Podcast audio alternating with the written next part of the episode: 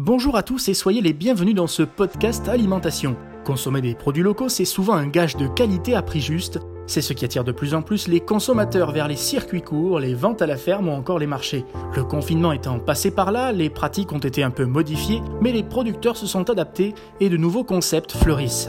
Les drives fermiers déjà existants avant la crise sanitaire rencontrent un franc succès. C'est le cas pour Vivien Caudal, le directeur de Loga Drive, qui se réjouit de la fidélité de ses clients. Oui, clairement, il y a une augmentation euh, et de l'intérêt et de la fréquentation et du chiffre d'affaires. D'accord. Mais comment vous expliquez cette, euh, cette augmentation d'intérêt justement des consommateurs? C'est une bonne question. Déjà, je pense que c'est lié, euh, enfin, parce que là, moi je suis en banlieue un petit peu éloigné de Toulouse et que du coup c'est la campagne. hein. Oui, oui, je, je connais bien, Et à côté de chez ils ont obligation de, de se fournir au plus proche, euh, j'imagine que ça peut avoir pour représenter une partie de l'explication. D'accord. Peut-être que c'est lié aussi au fait que du coup, comme ils ont un peu plus de temps Oui, Euh, euh, ils ont peut-être moins besoin de trouver tout au même endroit. Ils peuvent se permettre éventuellement de, de regarder un peu plus la, la qualité que, que, que la localisation. ouais, Euh, peut-être aussi que certains producteurs, et là je parle de mes, de mes collègues et de certains de mes fournisseurs, euh, proposent des services un peu plus, un peu plus diversifiés et qui, qui les rendent un peu plus acc- accessibles aussi. Je, je sais pas, peut-être que c'est un peu de tout aussi. hein. Alors Vincent, drive ou pas, les producteurs s'organisent à l'image d'Au Marché Fermier à Barcelone du Gers. Le magasin de producteurs associés a vu sa fréquentation augmenter.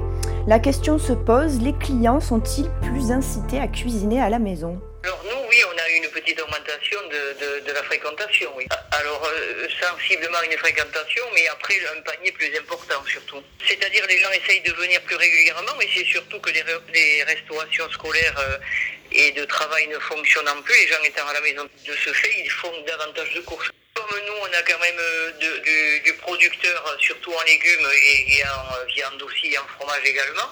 Mais en légumes, on a quand même beaucoup de producteurs locaux et notamment bio, avec des prix particulièrement raisonnables. Donc euh, les, les gens viennent chercher cette qualité, quoi. Alors les consommateurs auraient-ils abandonné le supermarché au profit des paysans par simple confiance envers ceux qui nous nourrissent ou par acte militant?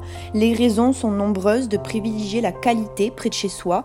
Manon, 21 ans, achetait des produits locaux occasionnellement jusqu'à ce que la crise sanitaire arrive. Désormais, elle se dit fière de ce changement dans sa vie quotidienne. Je suis étudiante et je travaille en grande distribution.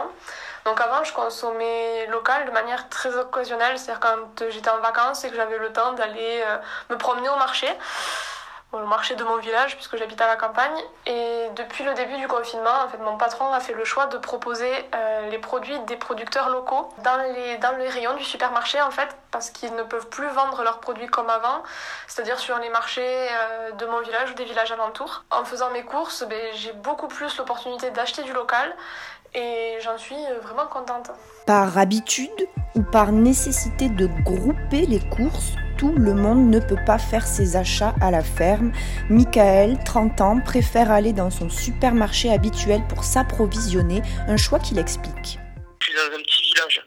d'accord. Euh, donc euh, déjà, euh, les commerces de proximité, moi j'en ai pas trop. De base. Puis dans la mesure où, euh, ben, euh, au final, dans les premiers temps du euh, seules les grandes surfaces étaient, ou- étaient ouvertes. C'était la, la seule option que j'avais pour aller faire les courses. Et ma mère qui, euh, qui, euh, qui prend des, des cachets et du coup elle est immunodépressive. Avec le contexte a actuellement, elle ne pouvait pas s'exposer, elle ne pouvait pas ben, s'exposer aux Oui. autres, quoi, tout simplement. Donc il fallait que j'aille faire les courses pour moi et pour ma mère. Donc à chaque fois que j'y allais, donc j'allais j'allais également pour ma mère.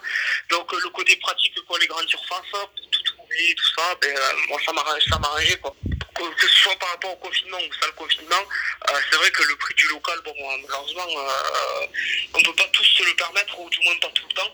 Je sais que je me sens commercial, enfin, je, en grande surface, quoi. Généralement, je vais toujours dans la même, parce que je sais où sont les produits, où sont, où est tout, tout est, euh, tout est placé, quoi. Et euh, Oui. j'ai fait les courses en deux-deux et, et je m'en vais, quoi. Enfin, voilà, je, je m'épanouis pas. Et euh, après le confinement, est-ce que vous pensez que vous allez maintenir cette, cette façon de consommer ou vous allez peut-être vous mettre à changer Euh, il faut que- vraiment que j'ai une très bonne de, contexte pour que vraiment euh, ça me pousse à changer sur le long terme, mais généralement, je suis très, voilà, très casanier, très. enfin voilà, je n'aime pas trop changer mes habitudes. Quoi. Mais au fond, Consommer en circuit court, est-ce vraiment un problème insoluble? Ce n'est pas si compliqué, le confinement a accéléré les initiatives régionales pour inciter la clientèle à se diriger vers les petits producteurs, à l'instar de la région Occitanie avec la campagne J'achète dans ma zone. Acheter un produit chez son fermier, chez son éleveur ou encore chez son maraîcher, c'est récompenser un travail de passionné. En prime, ça ne fait pas mal au portefeuille et on fait plaisir à ses papilles. Alors, pourquoi s'en priver? C'est la fin de ce podcast alimentation. Nous espérons qu'il vous a plu et qu'il vous a donné envie de consommer autrement. On se retrouve très bientôt pour de nouvelles réflexions. Prenez soin de vous et de vos papilles.